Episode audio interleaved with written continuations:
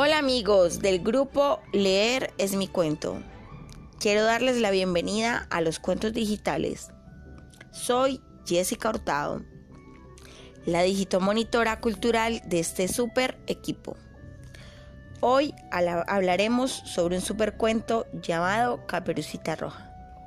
Desde Ulloa Valle, atentos a los supercuentos que te estaré contando en la mañana, en la tarde y en las noches con moralejas que te marcarán la vida.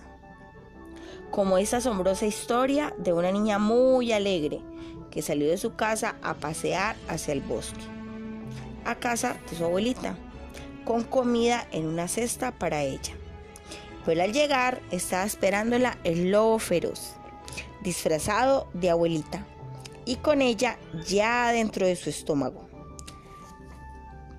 La niña inocentemente empezó a preguntarle al lobo por qué tan diferente su rostro, pensando que era su abuelita. Le dijo, abuelita, ¿por qué esos ojos tan grandes? ¿Por qué tus orejas tan grandes? ¿Por qué tus garras y colmillos tan grandes? Hasta que este lobo feroz se levantó y fue descubierto por Caperucita cuando ¡pum! se la comió de un solo bocado. Afortunadamente apareció el cazador de la zona y de un disparo en su pecho cayó.